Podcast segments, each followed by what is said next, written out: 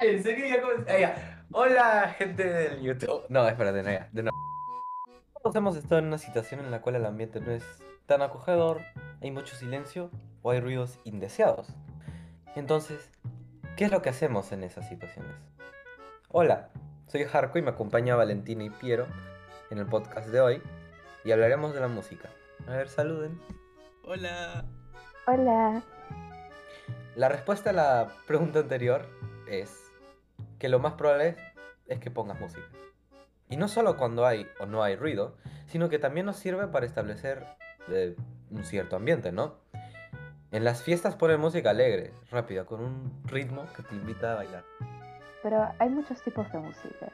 ¿Qué exactamente separa uno del otro?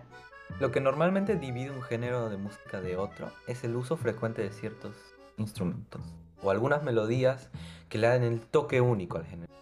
Por ejemplo, en el jazz normalmente podrás escuchar un saxofón, algún trombón, una flauta o una tuba, pero no en géneros como el reggaetón. Esto es porque cada género tiene lo que podríamos llamar márgenes instrumentales. Un término totalmente inventado en el acto, pero por el bien del podcast ignoraremos eso. Pero, ¿ustedes creen que la música de hoy en día es igual que la de antes? O sea, si escuchas música regularmente, podrás notar que la música de, no sé, los 80, claramente es diferente a la música de los 90. Eh, obviamente no va a ser la misma. La música cambia con la gente y la gente cambia con los años. Por eso canciones de, no sé, Dolly Parton son tan distintas a las canciones de Billie Eilish. ¿Ustedes no ponen música cuando estudian o hacen otra cosa? Bueno, yo cuando hago ejercicio eh, o cocino, ah, pongo música porque me sirve bastante, ya que como la música es un recurso que se puede usar de diferentes maneras. Y como dije, como cuando estoy cocinando, la música me ayuda bastante porque me sirve de acompañante. Ponte una clase de deporte puede llegar a ser aburrida e incómoda por el silencio, pero con la ayuda de la música, estas suelen ser un poco más divertidas y motivadoras, haciendo que tengamos un mayor rendimiento y un mejor resultado. ¿Ustedes qué creen? A ver, sinceramente yo la uso simplemente para dibujar. Eh, yo la uso para estudiar. Y hablando de actividades, ¿ustedes han tenido como alguna experiencia con tocar instrumentos o algo así? Eh, sí, he intentado aprender todo tipo de instrumentos. A ver, desde piano, guitarra, saxofón. He terminado en la batería, sinceramente. No ha funcionado. Nada ha funcionado. Porque, o sea, supongo que para la música debe haber cierto tipo de pasión, ¿verdad? Como con la mayoría de las cosas, si no se le pone empeño, todo se va al caño, ¿no? A ver, yo me acuerdo que junto a Piero en quinto grado tuvimos la suerte de terminar el taller de coro del colegio.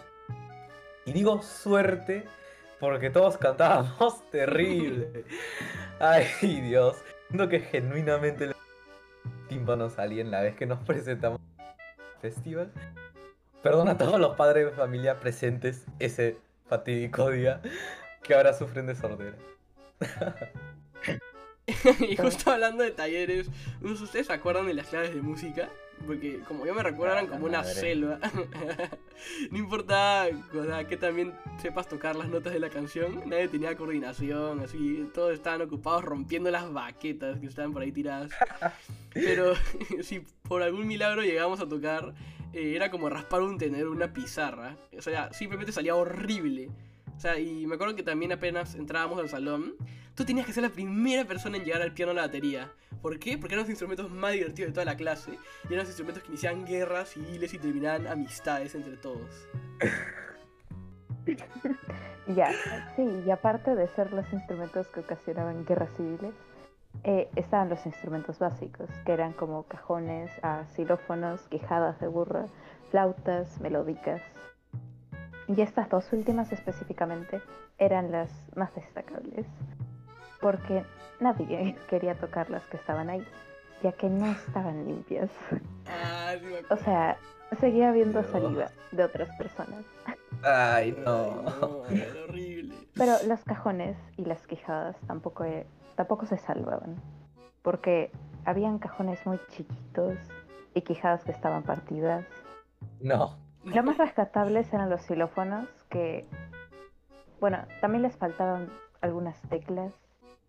pero están en más o menos buen estado. Ala. Bueno, creo que ya es hora de ir cortando. Eh, el presupuesto no alcanza para más de como tres minutos.